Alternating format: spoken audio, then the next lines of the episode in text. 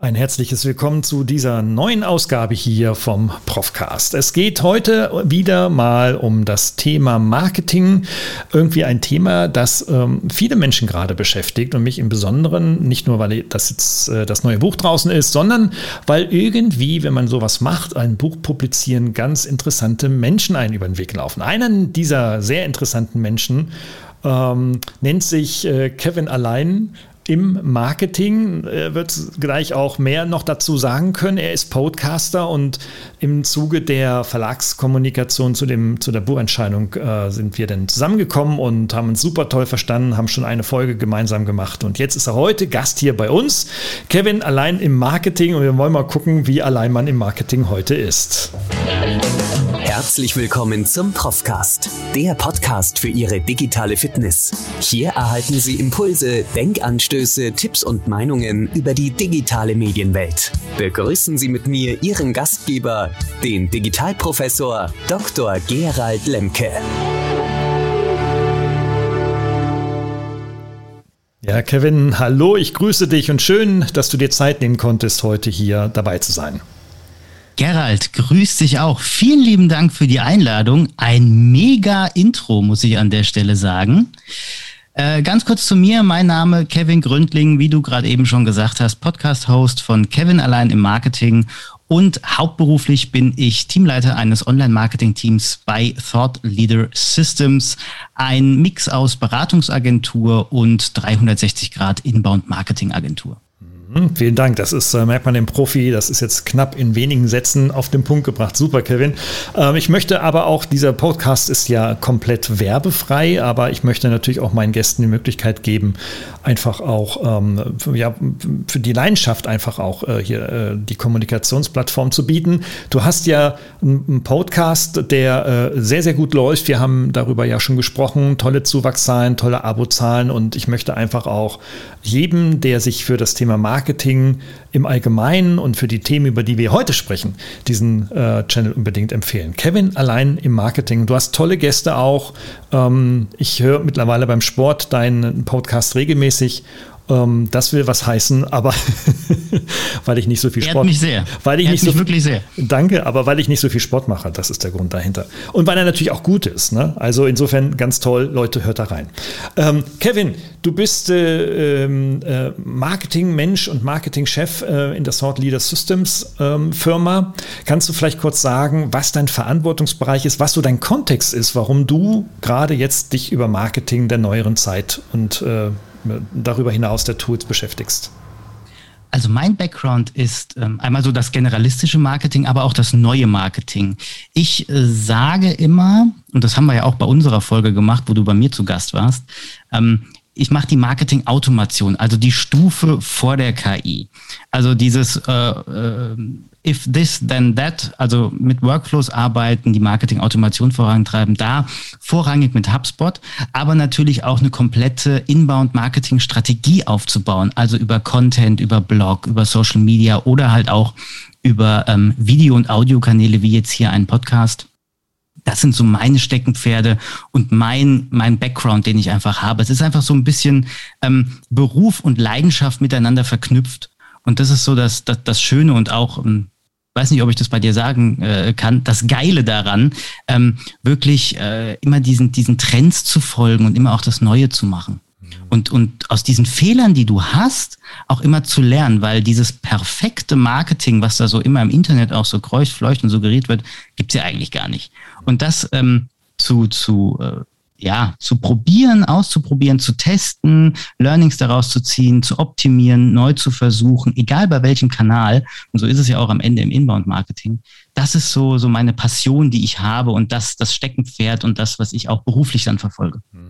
Ja, genau. Und du leitest ja auch eine Marketingorganisation dann innerhalb der Firma, ne? Wie viel, wie viele Leute, wie viele Leute, mit wie vielen Leuten arbeitest du dort? Ähm, mit meinem Kopf sind wir zu fünft im Team. Ja, okay, das ist ja dann, also jetzt für ein mittelständisches Unternehmen ist das ja schon eine Nummer, ne? Also viele haben ja irgendwie nur so ein Viertel Marketing-Menschen, der auch gleich Personal macht und dann noch äh, die Akquise. Also das ist ja schon, du hast ja schon einen entsprechenden Kontext. Jetzt habt ihr natürlich nicht nur, hast du nicht nur ein entsprechendes Team, sondern du hast ja auch Produkte, die, äh, also ja, die Marketing unterstützen sollen. Ne? Du sagtest, dass ihr die Produkte macht, die äh, eigentlich vor dieser KI sind. Das sind dann im Grunde genommen die Prozesse, mit der ihr äh, oder die äh, ja, Abläufe, die ihr versucht zu automatisieren. Ist das richtig? Korrekt. Also es sind die Marketingprozesse, die du hast in einem Unternehmen und dann auch die Salesprozesse, die du hast im Unternehmen. Das alles soll ja in einer perfekten Welt mittlerweile Hand in Hand gehen. Das ist noch nicht in allen Unternehmen so, aber es sollte so sein. Mhm. Das Marketing soll den Vertrieb unterstützen und umgekehrt.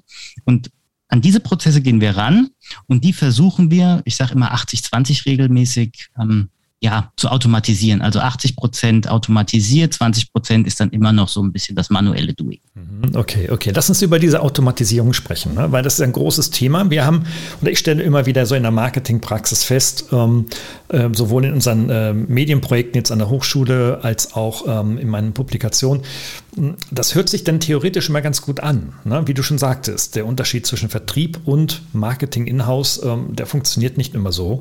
Und ich nehme wahr, dass äh, einer der wesentlichen Gründe ist, dass die Aufgabenabläufe eigentlich nie dokumentiert sind, beziehungsweise meistens gar nicht strukturiert vorliegen, sondern man macht irgendwie was. Und Marketing sind ja, das sind ja auch so Typen drin, das sind ja häufig auch so Kreative oder verkappte Kreative oder möchte gern Kreative oder vielleicht tatsächlich Kreative, ja, die sagen, oh, ich könnte mich den ganzen Tag damit beschäftigen, Logos zu entwickeln für irgendwas, die kein Mensch braucht. Aber, ähm, aber äh, etwas für den Kundennutzen zu tun, das ist mir irgendwie zuwider. Da muss ich ja den Vertrieb machen, muss mich da empathisch reindenken und sowas. Und jetzt kommt ihr und sagt, naja, das muss man jetzt auch noch alles automatisieren. Da müssen doch die Marketingleute müssen da vor euch weglaufen, oder?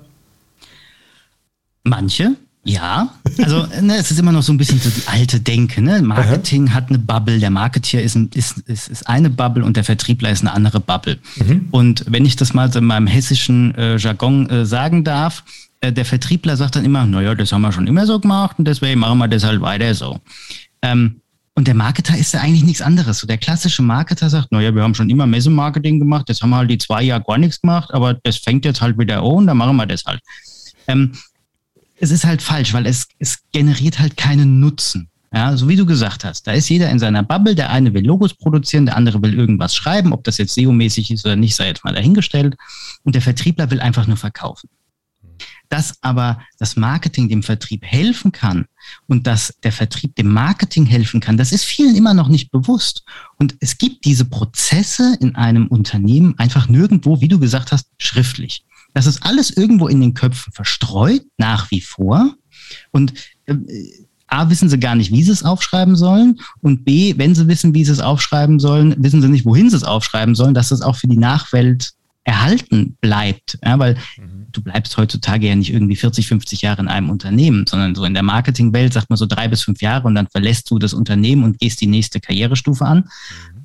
Und da muss es halt natürlich für die Nachwelt aufgehoben sein. Und wenn du diese Prozesse einmal verschriftlichst und dann aber auch so schlank und smart gesetzt hast, dann kannst du das Ganze auch automatisieren. Mhm. Ähm, mein Leitspruch ist ja immer, wenn du einen scheiß Prozess hast und den digitalisieren willst, hast du halt einen scheiß digitalisierten Prozess. Also du musst da auch wirklich ran.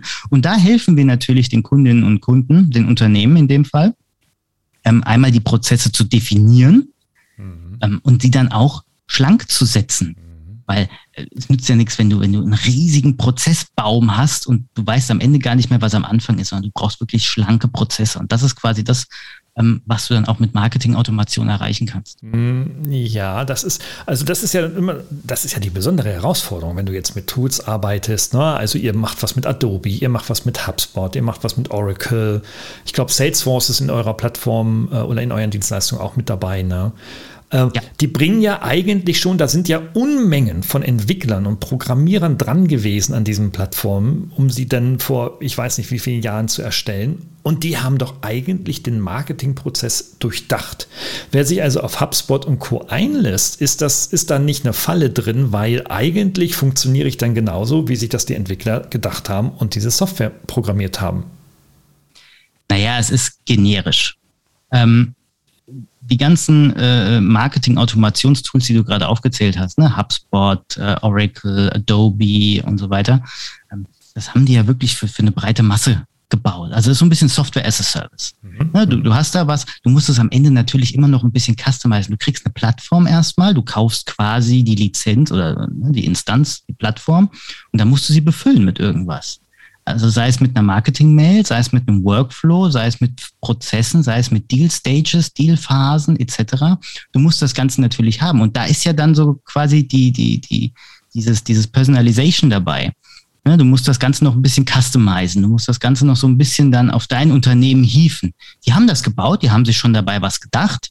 Über Sinn oder Unsinn lässt sich jetzt gerade mal streiten bei manchen Funktionen. Ähm, aber es ist schon so, dass du halt trotzdem noch die Prozesse dann dahinter brauchst, die ja immer unternehmensindividuell sind. Mhm, mhm. Ja, genau. Das weiß ja jeder, der schon vor vielen Jahren mit SAP mal begonnen hat ne? und da versucht hat, dann Rechnungseingänge und Workflows zu automatisieren. Äh, da haben viele natürlich Angst. Ne? Da haben viele nicht nur Angst vor den Lizenzgebühren, die als Einsteiger überschaubar sind bei den Plattformen, sondern natürlich auch Angst, okay, wenn ich jetzt mit 39 Euro steige, an, anfange, steige ich wieder aus Erfahrung der Vergangenheit, lande ich irgendwo bei 1000 oder, oder mehrere tausend Euro im Jahr, äh, im Monat. Und dem, müsst, dem muss ja dann auch entsprechend ein Nutzen gegenüberstehen, wenn ich das mal betriebswirtschaftlich denke. Ähm, Richtig. Was ist denn, und das ist die Frage jetzt äh, aus deiner Praxis heraus, äh, was ist denn denn wirklich der tatsächliche Nutzen von solchen Data-Driven Automatisierungen? Ich hole mal so ein bisschen aus. Ähm, das, was du gerade gesagt hast, mit, äh, die geben da ein bisschen Geld aus, Marketing, Automation und so weiter. Der normale klassische Marketer, der alteingesessene Marketingmensch, hat dann automatisch immer Angst um seinen Job. Weil die Automation macht das ja dann. Mhm. Mhm. Ja, Nein. Ähm, der Marketer hat nämlich dann Zeit, sich um andere Sachen zu kümmern. Ähm, und, und was diese Automation angeht, ist eigentlich äh, folgendes. Stell dir das vor wie so eine Straße. Du baust eine Landingpage, du willst, dass da jemand drauf geht, wenn er drauf geht, äh, landet er auf einer zweiten Landingpage, er kann da ein Formular ausfüllen, kann sich ein White Paper runterladen. Dann ähm, wird er mit, mit E-Mails, weil er dann gesagt hat, er möchte gerne Marketing-Mails haben, weil er sich für das Unternehmen oder für das Produkt oder für die Produktwelt interessiert, möchte er weiter Informationen sammeln. Und diese ganzen E-Mail-Abfolgen, die du dann hast, die kannst du komplett automatisieren und kannst dann entsprechend über diesen Automatismus ein Nutzerprofil anlegen. Da sind wir dann im Customer Relationship Management. Mhm. Du kannst dann genau sehen, ach guck mal, Nutzer XY hat äh, zwei White Paper runtergeladen, sich eine Checkliste runtergeladen, fünf E-Mails gekriegt, die er sogar geöffnet hat. Und so kann ich immer mehr wenn ich das geschickt anstelle, immer mehr über denjenigen welchen erfahren, der da gerade mit mir interagiert. Mhm. Und so kann ich ihn zielgerichteter ansprechen, so kann ich ihn ähm, besser ansprechen, so kann ich seine Sprache lernen. Wie tickt dieser Mensch? Wann macht er diese E-Mail auf? Wann ist die beste Zeit, denn denjenigen welchen zu erreichen? So kann ich mir eine Persona aufbauen, also einen halbfiktiven, perfekten Kunden. Wie alt ist der? Wo kommt der her? Was spricht er? Was für Kanäle geht er an? Ist es jetzt mehr Facebook, mehr Instagram, mehr TikTok, mehr hast du nicht gesehen? Hört er Podcasts? Guckt er auf YouTube irgendwas oder Vimeo? Ist er auf einem Blog etc.? Also ich kann, und da sind wir ja bei deinem Stichwort Data-Driven Marketing, ich kann also unter diesem ganzen Datenwust kann ich ein Profil oder mehrere Profile, mehrere Personas generieren und so diese Leute, diese Zielgruppen zielgerichteter ansprechen und ich kann mich im Marketing, weil ich das Ganze automatisiert habe, das erfordert natürlich erstmal Zeit, Know-how und Doing, ist so, machen wir uns nichts vor. Mhm. Aber wenn ich das gemacht habe, kann ich mich nicht zurücklehnen, aber ich kann mich um strategische Dinge kümmern. Ich kann weitergehen. Ich kann neue Kampagnen entwickeln, während diese Automation im Hintergrund läuft. Also ich kann auch das interne Marketing vorantreiben und kann strategische Dinge angehen, wie eine neue Vision, eine neue Mission ähm, vielleicht ins Leben rufen. Ich kann intern irgendwas machen. Ich kann Employer Branding, da kann ich aushelfen. Und all dieses Strategische kann ich dann angehen, weil ich weiß, das Operative das geht automatisch, weil ich habe es vorher eingestellt. Mhm. Und das ist halt so das Coole. Das ist so die, die Grundhilfe, sage ich jetzt mal, die so eine Marketing-Automationssoftware dir gibt. Hab Zeit für die wichtigen strategischen Dinge und das Alltägliche, lass das die Marketing-Automation. Mhm, das klingt schon beinahe zu schön, um wahr zu sein. Und deswegen machen wir mal kurz Luftpause, also Luftholpause und ein kurzer Jingle, dann geht's weiter.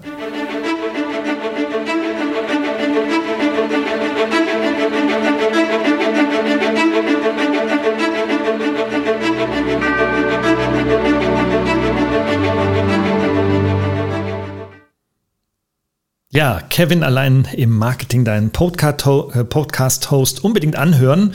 Wir sind äh, eingestiegen in das Thema, ja, was ist so der Nutzen von Automatisierung im Marketing? Nun bin ich ja auch viel in Kontakt mit Unternehmen und unendlich vielen Marketern und so weiter. Und äh, die, ja, die fahren auf sowas natürlich auch weitestgehend gut ab, ne? weil das Heilversprechen ist groß. Dann sagen die aber, hm, Moment mal, meine Daten, was habe ich denn für Daten? Okay, also die, die schon normal unter unterwegs sind, die haben vielleicht irgendwo Mailchimp, wo dann ihre äh, Newsletter-Daten gesammelt sind oder haben äh, vielleicht auch nur ihre Excel-Dateien oder haben irgendwo ein anderes CRM in-house aufgebaut, hochgezogen für einen Haufen Geld äh, und das gecustomized und ja, und jetzt sind da irgendwie Daten drin, weißt du? Tabellen in Tabellenform, strukturierte Daten von Kunden mit E-Mail-Adressen und so weiter und so fort. Aber das reicht ja nicht. Das ist ja die Welt von gestern. Die Welt von morgen ist doch eine andere, nämlich das ganze Profiling, das Anreichern von qualifizierten Geschichten. Ähm, kannst, hast du aus deiner Erfahrung, aus deiner gesamten Projekterfahrung, Marketingerfahrung, hast du da Tipps für so Mittelständler mit 50, 100 Mitarbeitern, was er tun kann, wenn er jetzt seine Exit-Tabellen endlich alle mal gefunden hat, gesammelt hat und nun sagt, so, jetzt wollen wir mal einen Schritt weitergehen nach vorne. Also es gibt ja die Excel-Tabellen, die du gesagt hast das Allerschlimmste, was ich bisher auch hatte, äh, ist äh, die Becksche Losenblattsammlung. Weiß nicht, ob dir die was sagt. ja, die Kennst du die noch, die Becksche Losenblattsammlung? Na, aber hallo, kenne ich die. Ähm, er hatte wirklich einen Kunde, ja, wir machen das alles noch auf Papier, nichts mit Excel, alles schön lose Blattsammlung, wunderbar. Ja. Ähm, du hast überall unstrukturierte Daten. Du hast ja gar nichts. Du kannst nichts vergleichen, du kannst nichts machen. Ähm, das einfachste Beispiel ist, äh, wenn du hast äh, wirklich die Anrede, Herr, Frau, männlich, weiblich, Fräulein, ähm, irgendwas. Ja, ähm, allein das sind ja schon komplett, das ist so ein Datenwust. Also das Ganze müsste man mal aufräumen, müsste das Ganze strukturieren. Das ist so das Erste. Dann natürlich, was sind die wichtigen und was sind die unwichtigen Daten? Was brauche ich eigentlich und was? Also was ist Kunst und was kann weg, so nach dem Motto. Mhm. Ähm, also du musst dir wirklich da mal, äh, das Unternehmen soll sich Gedanken machen, was für Daten möchte ich überhaupt haben und wie sollen diese Daten denn ähm, wie sollen diese Daten da reinkommen? Was soll denn passieren? Also du kannst, ich gehe jetzt mal ähm, aus der HubSpot-Bubble raus, weil ähm, ich ja wirklich schwerpunktmäßig mit HubSpot arbeite. Jede Kon jede, äh, jeder Kontakt hat sogenannte Kontakteigenschaften. Vorname, Nachname ist zum Beispiel eine Kontakteigenschaft jeweils, genauso wie Berufsbezeichnung, Alter und so weiter. Die musst du dir natürlich, diese ganzen Kontakteigenschaften, schreib die dir erstmal auf. Was willst du überhaupt? Und dann musst du natürlich die Daten einmal strukturieren. Wo sollen diese Daten rein? Was soll da drin sein? Und dann ist es immer am besten, du arbeitest mit Dropdown-Feldern, sodass du wirklich immer das Gleiche drinstehen hast bei den verschiedenen Sachen, wie jetzt Herr, Frau oder ähm, mach eine Altersstruktur, ja, keine Ahnung, 24 bis 35, 36 bis äh, 45 und so weiter. Und so kannst du das einmal wirklich strukturiert aufbauen. Und wenn du dann diese strukturierten Daten hast, dann kannst du die äh, Personas dann bauen und kannst dann entsprechend weiter agieren. Aber aus diesem ganzen Wust, dieses Dezentrale, hier hast du eine Excel-Tabelle, da hast du eine Excel-Tabelle, da hat jemand was aufgeschrieben, da hat irgendein Vertriebler noch jemanden im Kopf und so weiter. Das alles muss erstmal, also muss danach, wenn das alles zusammengetragen und strukturiert ist, dann in ein zentralisiertes CRM-System, wo danach dann auch was weiter passieren kann. Weil was habe ich denn dann, wenn ich zwar strukturierte CRM-Daten habe, aber es passiert nichts damit? Irgendwas muss ja damit passieren, ansonsten ist das Ganze ja sinnlos. Mhm, super. Ja, das heißt, hm, super. Man muss sich das schon. Sorry, also mach, mach erst mal weiter. Lass ja. uns da gleich mal ganz kurz einhaken. Also, was danach passiert, wenn es in so einem großen CRM drin sind, okay, das ist. Da reden wir gleich drüber. Lass uns mal kurz darüber reden, woher denn so ein Mittelständler dann die Informationen, konkret die Daten bekommt, ähm, um dann letztendlich seinen Datensatz anzureichern. Ähm, der kann ja jetzt nicht, also jetzt wüsste ich, okay, du hast jetzt irgendwie dunkelblonde Haare, dann kann ich reinschreiben, okay, Kevin, dunkelblonde Haare. Sowas in die Richtung. Wenn ich jetzt Friseurdienstleistungen anbiete, könnte das interessant sein. Ähm, wenn nicht, völlig uninteressant. Aber das weiß ich, weil ich dich gesehen habe. Jetzt, wenn ich meine Persona gestalte, das ist doch für viele immer das große, die große Herausforderung. Ich weiß ja über die gar nichts. Das Richtig. kommt dann irgendwie alles aus dem Bauch. Man stellt sich virtuell irgendwelche Lieblingspersonen vor, die man im Fernsehen gesehen hat, als Inspiration. Aber woher kriege ich denn jetzt diese Daten? Also du hast ja Persona an sich oder Persona per se ist ja sowas halb fiktives. Ist so ein bisschen Bauch, ist aber auch so ein bisschen Statistik und ist so ein, so, so, du musst Kunden befragen. Also du fragst ähm, potenzielle Kunden, du fragst Bestandskunden und du fragst aber auch ehemalige Kunden. Du musst natürlich dir vorher erstmal so, so, so ein so ein Fragebogen erstmal entwickeln. Allein das dauert schon immens lange Zeit. Du musst die richtigen Fragen haben. Du brauchst geschlossene Fragen. Bitte keine offenen Fragen. Wenn ja, nicht allzu viele, weil ansonsten wird es eh wieder unstrukturiert. Also dann eher geschlossene Fragen nehmen. Das nur mal so als Tipp nebenher. Und wenn du das dann hast, kannst du ja quasi ähm, Muster erkennen. Wenn du diese Muster erkannt hast, ähm, wenn jemand dreimal ähm, auf, auf eine Landingpage geht oder sich dreimal was runterlädt, dann macht er das, das oder das. Wenn, wenn du das erkannt hast, dann kannst du daraus Schlüsse ziehen und kannst das Ganze dann clustern. Und durch diese Clusterung erhältst du dann wirklich diese, diese Datenanreicherung. Und das ist dann das Entscheidende. Du kannst dann wirklich dann sagen, okay, Kunde A hat das gemacht mit hoher Wahrscheinlichkeit, sagen wir mal 90 Prozent wird er dann auch noch die Checkliste runterladen, weil du hast das vorher geclustert, du hast das vorher überprüft. Das ist ein bisschen Zeit, es kostet Zeit, es kostet auch immens viel Ressource, aber es bringt dir am Ende was. Aber natürlich gibt es auch da wieder nur das Trail-and-Error-Verfahren. Ja? Du musst es einfach ausprobieren.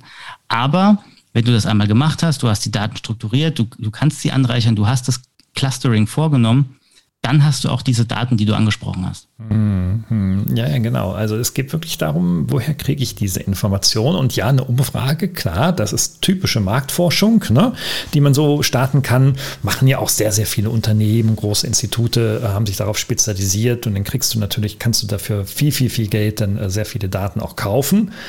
Aber jetzt so der Mittelständler macht das ja eher nicht. Ne? Und wenn man so in B2B denkt, dann hat er vielleicht zehn große Kunden, da macht er keine Befragung oder sowas. Ne? Der Mittelständler macht das nicht. Also du kannst es quasi mit so kleinen, äh, ich sage jetzt mal mit so kleinen äh, Formularen machen. Ah, ähm, es gibt also eine wunderbar schöne Funktion, Beispiel jetzt auch wieder von HubSpot. Ähm, wenn du alles natürlich datenschutzkonform ähm, abgesegnet hast. Ne? Du hast, du hast die, Cookie, äh, die Cookies akzeptiert, du hast alles Menschenmögliche akzeptiert, du hast Datenschutz akzeptiert, Double Opt-in und so weiter. Also so nach dem Motto, ja, ich möchte bitte gerne getrackt werden. Dann ähm, nach Klick von einer Marketing-Mail, also gehen wir mal nochmal die Straße von vorne. Du gehst auf die Landingpage und hast ein Formular. Vorname, Nachname, E-Mail-Adresse. Ja, ich möchte das White Paper haben. Dann kriegst du das White Paper. Drei Tage später kriegst du vielleicht äh, nochmal hier ist unsere Checkliste zum White Paper, damit Sie auch Praxisbezug haben. Laden Sie sich doch die Checkliste runter. Du klickst quasi in der Mail auf den Call to Action Button, landest auf einer Landingpage. Und dann ist da, weil ja schon mh, hm, HubSpot weiß, wer du bist und weil du deinen Cache nicht geleert hast und so weiter und so weiter. Also die Daten sind schon mehr oder weniger vorausgefüllt sind da jetzt auch andere Felder in einem zweiten Formular auf dieser neuen Landingpage für die Checkliste. Sag uns doch bitte mal deinen Jobtitel. Sag uns mal, für welche Unternehmen du arbeitest und welche Unternehmensgröße du hast. Das machst du, weil du willst die Checkliste haben. E-Mail-Adresse sicherheitshalber nochmal, weil ansonsten wird's komisch. Weil der Nutzer könnte denken, der deutsche Nutzer äh, vor allem könnte dann denken, ja, äh, und auf welche E-Mail-Adresse soll das jetzt gehen? Deswegen E-Mail-Adresse nochmal rein ins Formular, aber ansonsten Jobtier, äh, Jobtitel und so weiter. Dann klimpert derjenige welche das ein. Und so kriegst du immer mehr Daten. Das dritte ist dann vielleicht ein zweites äh, äh, E-Paper oder eine Einladung zum Webinar. Lass uns da noch mal ein paar Daten da. Einfach nur mal für unsere Statistik. Und dann klepperst du da weitere Daten ein. Wie alt bist du? Ähm, in welcher Region wohnst du? Hessen, Schleswig-Holstein, Berlin, Brandenburg, irgendeine Region. Und so kommst du ganz langsam, geschickt an immer neue Daten. Ja, das baut gut. sich auf. Ja, sehr gut. Das sieht man bei vielen, also sehr, sehr vielen amerikanischen äh, Webseiten beispielsweise. Ne? Ähm, nicht nur amerikanische, sondern auch andere ausländische, die da schon fortgeschritten sind. Man nennt das ja so eine gewisse Funnel-Logik. Ne? Also je es ist ein Funnel am Ende, ja, ja, genau, klar. Es ist denn ein Funnel, ne? also du, wo du den Kunden dann halt über verschiedene Point of Sales dann im Internet dann oder Point of Interest dann quasi dann die Daten abgreifst. Ne? Es sind halt verschiedene. Ne? Es ist wirklich ja. ein E-Book-Download. Dann hast du Marketing-Mail, wo du dann noch was machen kannst, Registrierung für ein Webinar. Ähm, du willst da vielleicht noch irgendeinen Blogartikel, den du dann noch mal ein bisschen lesen möchtest mit diesem Klick auf Weiter, melde dich an, um den ganzen Artikel zu lesen und so weiter und so weiter. Mhm. Äh, sag mal, wie viel Zeit muss man da so einplanen? Also das klingt ja erstmal zunächst nach Arbeit, aber wenn so ein Funnel läuft, äh, wie lange braucht man, um jetzt Daten zu haben, die eine Automatisierung rechtfertigen? Also eine Automatisierung rechtfertigen, so viele Daten brauchst du da eigentlich gar nicht. Mhm. Ähm, weil du musst ja irgendwo mal anfangen. Also äh, denk nicht so weit erstmal in die Zukunft, fang erstmal einfach an. Ähm, Erstmal brauchst du Nachname, Vorname, Anrede und Mailadresse. Ich würde jetzt mich erstmal auf die vier beschränken. Mhm. Dann fängst du an mit äh, E-Book und so weiter und so weiter und baust dir so eine Straße. Immer mal von der Inbound-Logik. Du hast Awareness-Phase, Consideration-Phase und Decision-Phase. Drei Phasen, drei Mails im Abstand von jeweils einer Woche für ein nicht erklärungsbedürftiges Produkt oder für eine Dienstleistung. Ähm, dann hast du so einen Automatismus, mit drei beziehungsweise vier Mails schon geschafft und du kannst in die vierte Mail in der Decision-Phase, kannst dann am Ende noch sagen, so, jetzt ähm, buch dir doch sehr gern mal einen Termin bei unserem Vertriebler, ruf uns an oder hier hast du einen Meeting-Link und in dem Meeting-Link ist natürlich auch wieder ein Formular, wo du noch mehr Daten eingeben kannst und dann hat der Vertriebler auch schon die Info, guck mal, der hat sich die drei Mails angeguckt, der hat sich die Checkliste White Paper angeguckt und so weiter. Das heißt, der Vertriebler hat auch eine ganz andere Herangehensweise, wie kann er denn mit dem Prospect denn interagieren? Mhm. Ähm, so viele Daten brauchst du am Anfang nicht. Äh, diese, dieser Automatismus, den du bauen kannst, der kann auch relativ einfach gestrickt sein. Für Newsletter, für eine sogenannte Nurturing-Strecke, also für eine, für eine Pflegestrecke, für ein Produkt, ähm, wo du wirklich nochmal ähm, ja quasi in Scheibchen in der Salamitaktik ähm, das Produkt erklärst in über drei, vier, fünf Mails hinweg. Ähm, das kannst du machen. Da brauchst du aber keine immens großen Daten. Okay, okay. Es gibt auch, ähm, weil wir ja in deinem Podcast über so KI-Tools gesprochen haben, also Tools, die eine gewisse künstliche Intelligenz nutzen, um ihre Algorithmen ähm, ausführen zu können und dem Kunden, dem Anwender Nutzen zu stiften, auch einige Tools. Ne? Ähm, wir haben darüber gesprochen, also Crystal ist beispielsweise so eins, ne? das kennst du auch. Mhm. Ähm, oder auch 100 Worte ist so ein Tool, mit dem man. 100 also, Worte ist auch eins, genau. Stehen Worte. alle auch bei dir im Buch? Stehen auch alle, Dankeschön, stehen auch alle in dem Buch Smartes Marketing mit künstlicher Intelligenz von Christopher Meil und Gerhard Lemke, genau. Und ich darf es auch nochmal sagen, du hast ja gesagt, er ist nicht werblich, aber ich muss es sagen an der Stelle und A, es ist nie abgesprochen und B, ich mache das aus Freiwilligkeit. Ich finde dieses Buch extrem geil und kaufenswert. Ohne Mist. Smartes Marketing mit KI. Ich liebe dieses Buch. Ehrlich. Äh, du zauberst mir ein Schmunzeln ins Gesicht, ja. Es ist wirklich nicht abgesprochen, ganz, ganz ehrlich, ja. Und ähm, ja, Vielen Dank nochmal.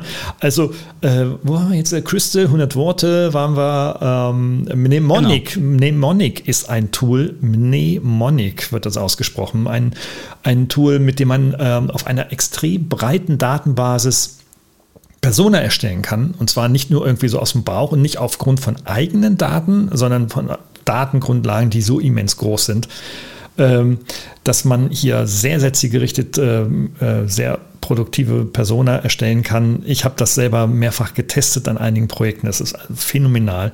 Ist übrigens ein deutscher Gründer, der in Silicon Valley jetzt lebt, weil da gibt es einfach mehr Kohle für sowas. Und ja, es ist in der Tat so, er sagt selber, ja, ich würde gerne nach Deutschland zurückkommen, aber da gibt es keine Asche. Ne? Dann kann ich meinen Laden zumachen.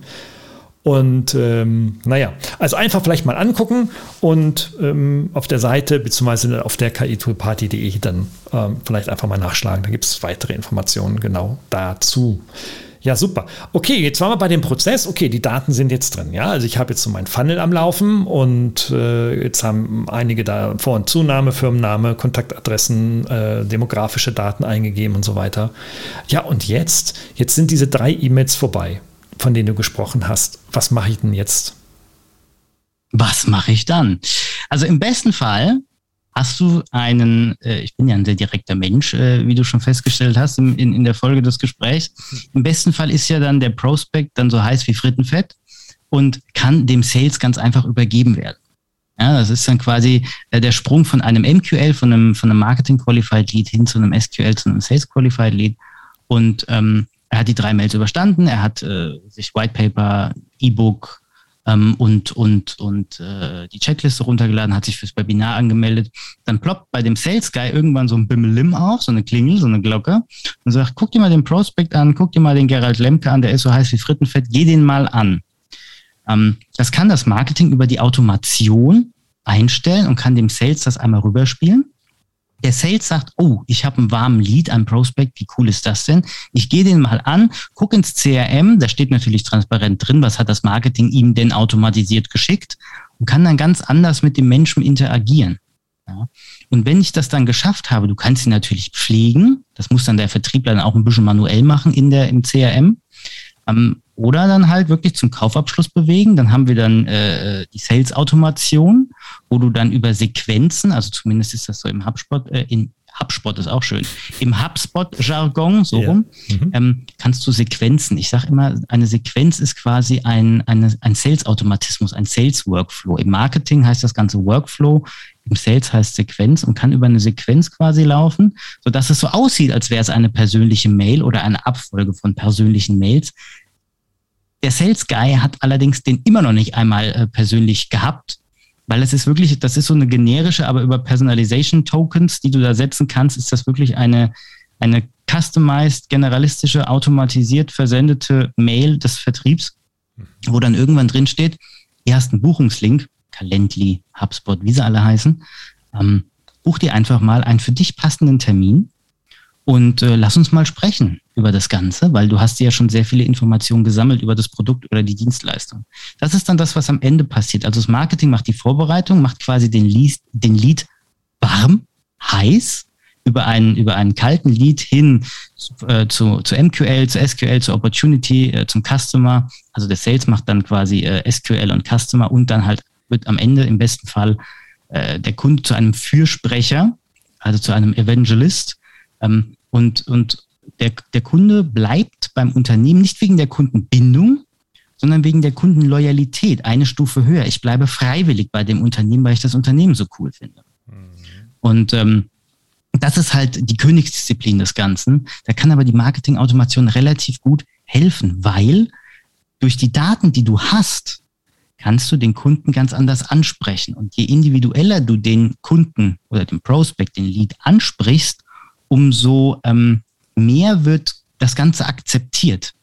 Ja, weil er spricht mich an, er spricht meine Sprache, er sagt Hallo Kevin oder er sagt Hallo Gerald und spricht mich, keine Ahnung, im hessischen Dialekt so ein bisschen dann noch dazu an, ja, und macht so ein bisschen so ein paar hessische Wörter dabei, damit ich mich wie zu Hause fühle. Mhm. Ähm, das ist dann eine, eine ganz andere Ebene und so wird das dann mehr akzeptiert.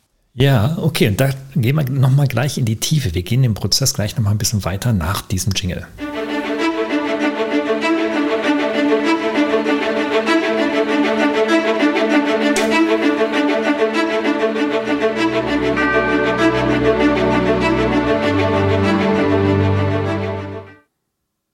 Nun war ich letztens auf einer Veranstaltung, weißt du, da waren ganz viele Mittelstände dabei, auch einige Freelancer, äh, einige, die wirklich nur mit wenigen Leuten arbeiten. Und ähm, die sagen irgendwie so, ja, das ist ja alles ganz toll, ne? Ähm, aber ich habe gar keinen Vertrieb. Also ich habe so eine Marketingperson, vielleicht habe ich zwei. Und die haben jetzt ein Mailchimp aufgesetzt, das war für uns schon die, die kulturelle Revolution ähm, jetzt kann ich das gar, gar, äh, gar niemandem übergeben. Also ich habe diese drei Mails, ich weiß, ich habe ein paar Daten gefunden und so weiter und sage jetzt irgendwie, okay, und jetzt muss ich mit dem was machen. Äh, der Marketing-Mensch ruft den doch da jetzt nicht an. Ähm, also du, du siehst, ich fokussiere das schon so auf so einen Worst Case, ne? Also, ja, der Worst äh, Case ist, du hast keinen Vertriebler und im, im schlimmsten Fall hast du nicht mal ein Marketing-Team, weil du machst das alles alleine. Genau. Was sagst du denn denen? Was sage ich denen? Ähm, es bedarf eigentlich nicht viel und am Ende äh, brauchst du vielleicht nicht mal einen Vertriebler. Also bei erklärungsbedürftigen Produkten, mhm. ja. Mhm. Bei Dienstleistungen, die du anbietest, musst du natürlich mit demjenigen welchen sprechen. Aber hast du ein nicht erklärungsbedürftiges Produkt, tut es am Ende auch ein Webshop. Ne, sind wir mal ehrlich. Du, du ähm, kannst im Marketing, ist auch nur eine Person. Ich habe auch Kunden, ähm, da ist wirklich, da besteht das Marketing aus einer Person. Die macht das alles in HubSpot, die setzt das alles auf, macht die Marketing-Mails, macht das Ganze dahinter. Und äh, am Ende heißt es, besuch unseren Webshop. Das Produkt XY ist dann äh, sehr interessant.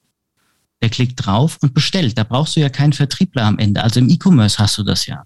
Ne, du, du willst ja, dass derjenige welche online bestellt. Mhm. Und wenn du ihn mit Informationen anreicherst, du hast für den Newsletter dann deine E-Mail-Adresse gegeben und ich habe Produkt XY, finde ich ganz interessant, ähm, dann äh, brauchst du ja auch keinen Vertriebler. Also ich gebe dir ein Beispiel. Ich habe äh, Kopfhörer der Firma Valco und ähm, ich habe nach Kopfhörern gesucht und wollte günstige, tolle Kopfhörer haben mit Active Noise Cancelling und so weiter. Und dann bin ich auf die Firma gestoßen und habe mich erstmal für den Newsletter angemeldet. Und zwar explizit für die Kopfhörer.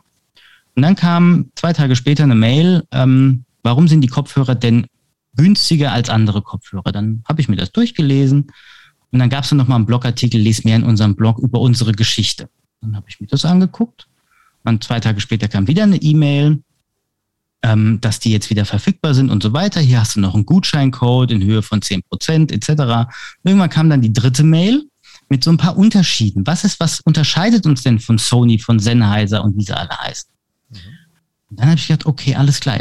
Und dann kam, in der vierten Mail kam, guck doch mal unser Produktlink. Dann habe ich mir das angeguckt. Und allein weil dieses Marketing, dieser, dieser Sprech mich angetriggert hat, ähm, die, der Sprachstil von, von der Firma, und weil mich das dann überzeugt hat, ich hatte dann den Gutscheincode, ich habe dann wirklich ähm, den Unterschied zwischen, zwischen Valco, Sony, Sennheiser und, und wie sie alle heißen, Bang Olufsen etc. Ähm, wusste ich schon alles und habe dann gekauft. Da war ja auch kein Vertriebler dabei. Ich habe dann über, der, über die Plattform gekauft, ne, was, über, über den Webshop von denen. Also du brauchst nicht unbedingt einen Vertriebler. Das kannst du haben bei erklärungsbedürftigen Produkten, aber bei ganz normalen äh, Produkten, auch im B2B, äh, gibt's das auch. Ähm, da brauchst du nicht unbedingt einen Vertriebler. Ja, du kannst das über einen Webshop laufen lassen. Die Informationen, die ein Produkt oder die, die du ähm, jemandem mitgeben willst wegen dem Produkt oder die Information des Produktes, so rum, die kannst du in den Marketing-Mails setzen, wenn du die geschickt einsetzt. Dann brauchst du da keinen kein, kein Vertriebler und du brauchst einfach nur eins oder zwei Marketing-Leute maximal. Bei Freelancern ist das eh nochmal was anderes. Die brauchen eigentlich gar nichts. Ähm, es ist ja auch teuer, so eine Marketing-Automation, aber je nachdem, was du machen willst, kann es auch relativ günstig sein. Es gibt ja auch äh, günstigere Alternativen. Also günstigere Alternativen zu HubSpot und Co., meinst du? Oder? Ja, ja. Also okay. HubSpot ist da schon so ein bisschen, ähm, da bin ich ehrlich, HubSpot ist schon so in der im mittleren Preissegment, sage ich jetzt mal. Mhm. HubSpot hat natürlich verschiedene äh, ja, Preisgestaltungen, Starter, Professional und Enterprise. Ähm, es gibt natürlich auch, also Marketo beispielsweise ist wirklich für Enterprise. Ne? Das ist wirklich für ganz weit oben. Mhm. Also da bist du schon so bei, bei Corporate-Unternehmen, die wirklich international agieren. HubSpot ist so eher Mittelstand. Wenn du so Freelancer hast, dann bist du, äh, ja, ähm, gut aufgehoben bei, lass mich ganz kurz gucken. Ähm, da bist du so bei, bei Autopilot, bei Active Campaign oder Drip. Ähm, das ist da so wirklich für Klein- und Kleinstunternehmer. Das kostet auch nicht viel am Ende. Ähm, da kannst du mit anfangen. Mhm. Okay, also Autopilot, Active Campaign Grip. Die ersten beiden kenne ich, dritte kannte ich noch nicht, ja. Also unbedingt mal anschauen. Ähm, Gerade so Active Campaign ist äh, sehr, sehr cool, um solche, solche äh, Informationsfunnel, Stichwort drei E-Mails, ähm, gut aufzusetzen, ja. Das äh, ist schon, schon eine coole Sache. Ähm, aber jetzt sag mal, ne, die, wechseln wir mal kurz die Perspektive zum Kunden. Ähm, für den Unternehmer ist das super, klingt alles verheißungsvoll. Aber der Kunde, wenn das jetzt alle machen, dann kriege ich ja jeden Tag irgendwie zig E-Mails, in denen mir irgendwelche asynchronen Leute permanent versuchen zu erklären, wie toll ihr Produkt eigentlich ist. Ähm, wie siehst du denn da so die Zukunft? Ja, das ist jetzt eine gute Frage. Also früher war es so, ich kriege ganz viele Sachen in den Briefkasten. Heute kriege ich ganz viele Sachen in meinem Postfach, also ins E-Mail-Postfach. Ähm, der Trend, lustigerweise, habe ich festgestellt, geht fast sogar wieder zurück zu Post, weil das etwas ähm, ja mittlerweile Nische geworden ist. Ne? Äh, ich hatte einen Kunden vor einiger Zeit, der hat gesagt, hier, wir wollen mal wieder was äh, per Postwurfsendung machen, weil das hat keiner mehr. Und diese Newsletter-Flut, die du hast, ähm, du kommst, du wirst dem ja gar nicht mehr her. Als Kunde bist du genervt mittlerweile davon. Also du musst als Unternehmen musst du dich ja schon so ein bisschen, bisschen rausheben. Also weg von diesem Gedanken, wir müssen jetzt unbedingt das Produkt ständig bewerben, weil wenn ich das siebenmal SEO-mäßig in die E-Mail schmeiße, bin ich top und man, man erkennt mich. Nein. Ähm, du musst schon mit, mit Content glänzen, mit, mit außergewöhnlichem Content, mit Content, ähm, äh, den den Kunden interessiert. Ja? Ähm, interagiere mit ihm. Da sind wir so, so im, im Stichwort Community Management. Interagiere mit dem Kunden ja, anstatt ihn mit irgendwelchen Informationen über das Produkt zu häufen. Also ich glaube, die Zukunft im Marketing liegt im Community Management. Hör dem Kunden zu, lass ihn mit dir interagieren, lass ihn mit dir sprechen. Und so ein bisschen das Marketing geht lustigerweise, ist zumindest nur meine Erfahrung, korrigiere mich, wenn ich falsch liege oder wenn du anderer Meinung bist, ähm, zurück auf die Post und, und, und auf Postwurfsendungen, weil das schon wieder so Nische ist. Das ist schon wieder was Besonderes. Hey, man hat mir Post geschickt. Man hat ein Euro mittlerweile für mich ausgegeben für, für, für, für einen Brief oder weiß jetzt nicht, was es kostet, 80 Cent, 85 Cent irgendwie so und schickt mir eine Karte. Das ist schon wieder was ganz anderes als, als, als Newsletter. Das ist, ähm, äh ich gebe dir auch ein Beispiel. Ein Kunde von mir hat mir angerufen vor ein paar Monaten und sagt, du Kevin, unsere Bounce Rate ist relativ hoch bei unseren Newslettern und wir wissen nicht warum. Und da ich Zugriff habe auf deren Instanz, weil es sind ja Kunden von mir, gucke ich rein und sage, ja, kein Wunder. Sagt der Kunde, wieso? Ich so, guck dir es doch mal selber an. Habe ich meinen Bildschirm geteilt. Und ich so, ihr habt 36 verschiedene Newsletter. Wenn sich da einer für alle anmeldet, wird der jede Stunde beschmissen. Ich würde wahnsinnig werden als Kunde. Ist doch logisch, dass eure Bounce Rate so hoch ist. Also KISS-Prinzip, ne? Keep it short and simple. Mach ein bisschen weniger als 36 Newsletter, ähm, dann wird das auch eher akzeptiert. Aber meine Zukunft geht hin ins Community Management, ins Interagieren und sogar äh, beim Bespielen oder Produktbewerben eher sogar zurück ähm, ins, ins Haptische. Das ist ein super Ausblick. Ne? Also irgendwie die, Re die Re-Revolution des Analogen ne? ähm, im Marketing, das hat natürlich schon äh, Bedeutung. Ähm, ich habe da selber noch nie drüber nachgedacht, weil wir uns eigentlich den ganzen Tag nur damit beschäftigen, wie können wir aus analoges digital machen. Ne? Und, äh, es geht so halbwegs wieder zurück. Also ich habe ja. mich mal mit, mit, mit jemandem äh, besprochen äh, von der Firma Ströer, hatte ich in meinem Podcast und habe gefragt, wie ist es denn so mit Out-of-Home-Werbung? Wie war das denn früher? Was habt ihr im Corona-Jahr gemacht? Und wie ist das jetzt? Und er hat mir erzählt, darf ich auch alles erzählen, ist, ist nämlich auch in, in der Podcast-Folge, ist alles öffentlich. Ja. Ähm, der Dezember letztes Jahr, 2021, trotz Corona, war das erfolgreichste Jahr für die im Out of Home, weil die Leute durften wieder raus. Mhm. Es ist so die Verbindung des Analogen mit Digitalen. Also es sind nicht mehr diese analogen ähm, äh, äh, Teile, die da so äh, flipmäßig äh, alle zehn Sekunden äh, das Plakat ändern, sondern es sind diese digitalen Screens. Also da hast du wieder das Digitale. Mhm. Aber ich sage jetzt mal im analogen Raum, draußen. Da hast du die Verbindung. Und das kommt mittlerweile ganz, ganz stark. Also die Corona-Zeit hat uns, glaube ich, gesagt, wir sollten alle mal wieder ein bisschen rausgehen. Und äh, da kommt das jetzt wieder ganz stark. Also diese Re-Revolution, die du gerade angesprochen hast, du kannst das auch, das Digitale mit dem Analogen dann so ein bisschen verbinden, so wie es Ströer jetzt tut. Ähm, ja, das, das, ich glaube, das kommt. Ist irgendwie so mein Gefühl. Frag mich nicht warum, vielleicht liege ich auch ganz falsch. Aber ich glaube, dass, dass es dahin geht. Ja, ich meine, das Analoge war ja noch nie tot. Ne? Also, auch im, Nein. also auch im Media war es ja nicht, sonst äh, Stör ist ja nun einer, äh, ist ja, ist ein, ist ja ein Riese geworden. Ne? Äh, und eben das nicht nur durch Digitales, sondern vor allem auch durch analoge Werbe- und Mediaplanung und Umsetzung.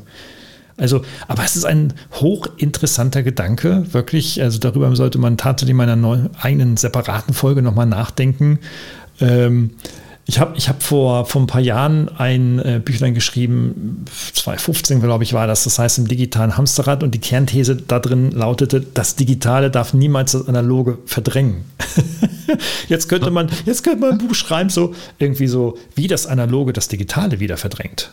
Was für eine geile Idee, oder? Äh, ja. Also was glaubst du, warum ich dein Buch nicht als, als E-Book habe, sondern als Buch? Unfassbar. Ich hänge, ich hänge ja den ganzen lieben langen Tag, hängst du ja mit dem Gesicht in der Kamera mittlerweile und, und, und grinst dir da einen Wolf. Ne, Sage ich jetzt mal so krass, wie es ist. Du bist den ganzen Tag bist du, bist du am Rechner, du bist wirklich digital unterwegs und ich arbeite ja auch in der Digitalbranche, sage ich jetzt mal, im digitalen Marketing. Ja. Da willst du auch mal was anderes machen. Du willst ein Buch in der Hand haben. Du hast die Haptik, du hast den Geruch, du hast ähm, all das, was, wo du, wo du mal abschalten kannst. Auch wenn du mal Post bekommst, ja, jetzt nicht vom Finanzamt oder von irgendwoher, sondern du bekommst eine etwas andere Werbung und nicht DIN A4 oder, oder rechteckig oder Letter oder was auch immer, sondern, keine Ahnung, rund, bisschen was anderes. Du kannst ja mit der Haptik spielen. Da gibt es ja mittlerweile auch Druckereien, die das machen. Ja? Du spielst mit der Haptik, du hast was Quadratisches, was Rundes, was Dreieckiges, was 3D-mäßiges. Ähm, gibt mittlerweile sogar Karten, ähm, da kannst du deine Werbung auf einen so ganz kleinen Screen äh, laufen lassen und die Karte wird per Post verschickt, machst die Karte auf, dann spielt die das Video ab. Ist wie diese, diese Grußkarte, die mit Ton, nur jetzt mit Video. Ja, ja, ja. Echt, funktioniert gibt, auch. Echt, ja, das, das funktioniert, das funktioniert, ja, echt. Das funktioniert sogar richtig gut. Habe ich äh, selber in der Hand gehabt, schon vor äh, anderthalb Jahren. Okay. Und das fand ich eine richtig geile Idee. Mhm. Ähm, da, vor anderthalb Jahren war es nur noch relativ teuer. Da hat so eine Karte, glaube ich, im Einkauf irgendwie 16 Euro oder so gekostet. Aber wenn du das, wenn du irgendwas Besonderes machen willst, kannst du das Digitale mit dem Analogen verbinden. Das ist brutal. Da werden einige Hörerinnen und Hörer mit Sicherheit den, den Link abfordern. Also vielleicht, Kevin, wenn du noch ihn mal. eine Minute Zeit hast, such ihn vielleicht mal, dann bringen wir den in die Show Notes und natürlich unter deinen Kontaktadressen und äh, Möglichkeiten natürlich klar. Und, und was glaubst du, warum, warum jetzt nochmal ganz kurz, äh, warum HubSpot sich sogar ähm, mit einem Unternehmen zusammengetan hat und macht HubPost. Du kannst okay. über HubSpot raus, kannst du quasi einen, einen, einen Flyer oder ein, ein ja, äh, so ein Prospekt erstellen und kannst ihn über HubSpot rausschicken, personalisiert. Ja, das ist ja der Hammer, das wusste ich noch nicht. Um, um wirklich das Digitale mit dem Analogen dann auch mal wieder zu verbinden. Das kannst du sogar ja. automatisiert laufen lassen. Also die Marketing-Automation hin ins Analoge. Ja, das ist ja interessant. Das ist ja ein weiterer Hinweis dafür, ne, dass es da in diese Richtung weitergeht oder beziehungsweise so im Omni Omnichannel Marketing beide Sphären gut gleichermaßen in der Balance bespielt werden können. Ne? Ja, genau. Äh, jetzt, jetzt noch eine, das ist immer so die Abschlussfrage. Ich habe viel mit jungen Menschen zu tun und äh, mich würde interessieren, deine Perspektive aus unserem Fachthema Automatisierung im Marketing. Wir haben viele junge Frauen und äh, einige junge Männer, die äh, nach dem äh, Bachelor beispielsweise jetzt gleich in die Berufspraxis weitergehen werden bei uns an der DHBW Mannheim und ähm, ja, und die dann immer nicht so ganz genau so wissen, irgendwie so, hm, hm, was kann ich denn jetzt so machen? Jetzt habe ich was mit digitalen Medien und digitalem Marketing gemacht und so. Ähm, wo siehst du denn so Opportunities für junge Leute, die so mit, ich sag mal, mit 21 bis 25 aus dem Studium kommen? Das ist eine relativ gute Frage. Ähm, jetzt bin ich ja schon 32 ich bin nicht mehr allzu jung. Du bist verdammt alt, ja. Gott. Sag das mal meinem Sohn. Ähm, äh, ja, also wenn du direkt nach dem Bachelor kommst, also so habe ich mich damals gefühlt, ähm, ne, du, du, machst so nach, den, nach dem Bachelor, du hast digitales Marketing irgendwie studiert und, und, fühlst dich wie der König und dabei stehst du da wie mit dem Neoprenanzug in der Wüste und am Ende ist es sowieso alles anders, als du gelernt hast. Oh ja. Mhm. Ähm, die Zeit bleibt nie stehen. Ähm, also wenn man einen Bachelor gemacht hat, man soll sich eh immer weiterbilden. Sei es jetzt bei Google ähm, mit, der, mit der Academy, sei es bei LinkedIn, ähm, mit, die haben auch eine Academy oder man macht sich einen, einen, kostenlosen Account bei HubSpot auf und nimmt die HubSpot Academy, da hat man auch wunderbare Tools und, und wunderbare Knowledge. Ähm, also muss gucken, was macht Spaß. Ähm, worauf will man sich spezialisieren? Also ich habe ja schon gesagt, die Zukunft, ich sehe sie im Community Management. Ähm, das ist nicht messbar, zumindest nicht so messbar wie momentan noch das KPI-getriebene, äh, was wir haben ja im Marketing. Mhm. Ich glaube, da geht es irgendwann wirklich ins, ins, Community Management. Und wenn man sich da vielleicht ein Standbein äh, macht, und die ganzen jungen Leute sind ja mittlerweile ja, würde ich jetzt mal sagen, so Gamer oder Gaming-affin, die kennen sich mit dem Discord-Server ganz gut aus. Das ist so ein, so ein eigentlich kommt es aus dem Gaming, aber mittlerweile ähm, schwappt das Ganze über und die Community ist überall oder Reddit hast ja auch eine, eine starke Community. Wenn du das Ganze gut moderieren kannst, wenn du da was machen kannst, ähm, dann würde ich sagen, die Zukunft geht dahin und da sollen sich dann auch so der ein oder andere Jugendliche vielleicht mal hinorientieren und kann da im Marketing relativ weit kommen wenn er da was machen will. Also die Affinität muss dazu da sein. Am Ende würde ich sagen, einfach machen und probieren. Das ist wie im Marketing auch. Trail and Error. Auf die Schnauze fliegen, aber wieder aufstehen, Learnings ziehen und weitermachen. Ja, also super, zwei gute Tipps, ne? Gerade dieses Community-Thema, ne? Also viele sind sehr natürlich oder nahezu alle sind sehr Social Media affin und äh, ähm, das ist ja eben nicht nur Postings rausballern, sondern das ist ja auch wirklich mit m, sozialen Kontakten im virtuellen Raum Kontakt aufnehmen, sich austauschen. Du interagierst, äh, genau. Und das kannst du als Unternehmen ja auch machen. Genau, ne? Und, und, und das ist die Chance für die Unternehmer, ähm, die dann sagen, okay, dann hole ich mir da halt äh, einen Absolventen, den ich da anständig bezahle und anständig behandle. Und dann kann der das bei mir beispielsweise schon mal antriggern und, und vorantreiben. Also wir sehen äh, in, bei vielen Studierenden oder bei einigen Studierenden, dass die genau solche Wege gehen und da auch ganz happy dann sind, ne? Für eine Weile. Also es ist schon. Sind sie? Ich meine, du, du brauchst im Community Management halt ein dickes Fell. Ne? Das ist ein bisschen was anderes wie der, der Social Media Manager. Ja. Der Social Media Manager macht die Social Media Strategie, schreibt die Posts, setzt die ab und am Ende siehst du nicht mehr. Ja, der genau. Community Manager macht ja dann weiter. Der geht mit dem Shitstorm dann um, der eventuell kommt. Der geht mit den Anfragen um, die kommen. Und die kommen nicht äh, 9 to 5. Die kommen dann, wenn die Kunden Zeit haben. und das ist eher 5 to 9, also eher abends. Mhm. Ja? Und das heißt, der Community Manager muss sich auch darauf einstellen, dass er abends arbeitet oder auch mal am Wochenende arbeitet und dass er sich auch mal das ein oder andere Posting gefallen lassen muss und dann darauf, ich sage jetzt mal diplomatisch, reagieren muss, ohne einen zweiten Shitstorm zu erzeugen. Ähm, da wird auch nochmal das Skillset ein anderes. Mhm. Das ist nochmal das nächste Thema. Auf jeden Fall. Also das ist sehr, sehr spannend. Ähm, breites Thema, aber vielen Dank, äh, Kevin, für deine, für deine Insights und für deine, deine Mühe darüber nachzudenken, was man jungen Leuten eigentlich happy machen kann, äh, aus der Perspektive eines Uralten. oder von zwei oh, Ur oder von zwei alten und uralten Menschen hier. Ähm, okay, Mensch, ähm, was soll ich sagen? Ich, es ist immer eine große Freude, mit dir gemeinsam nachzudenken über die, die heißen Themen ne, in unseren Lieblingsfeldern. Und ähm, ich danke dir jetzt erstmal ganz, ganz herzlich für deine Zeit und für deine Mühe und hoffe, dass für viele Hörerinnen und Hörer was Spannendes dabei sind. Und nochmal ganz zum Abschluss, Kevin alleine im Marketing unbedingt abonnieren. Und das Buch äh, Smartes Marketing mit künstlicher Intelligenz analog digital kaufen. So. Kevin, das glaubt uns kein Mensch mehr, dass wir das nicht abgesprochen haben. Also. Es ist aber so, was soll ich machen? Es ist so, ja, in der Tat. Ich, Gerald, ich, ich danke dir auf jeden Fall. Also für die Einladung wirklich. Es war mir ein Fest, eine Freude. Macht unglaublich viel Spaß. Danke Super, dir. Danke, gerne wieder und dir erstmal viel, viel Erfolg. Danke. Hat Ihnen dieser Podcast gefallen? Dann freue ich mich über eine Bewertung oder eine Weiterleitung in Ihrem Netzwerk. Oder abonnieren Sie diesen Podcast zum Beispiel bei iTunes oder registrieren Sie sich für meinen kostenfreien Newsletter.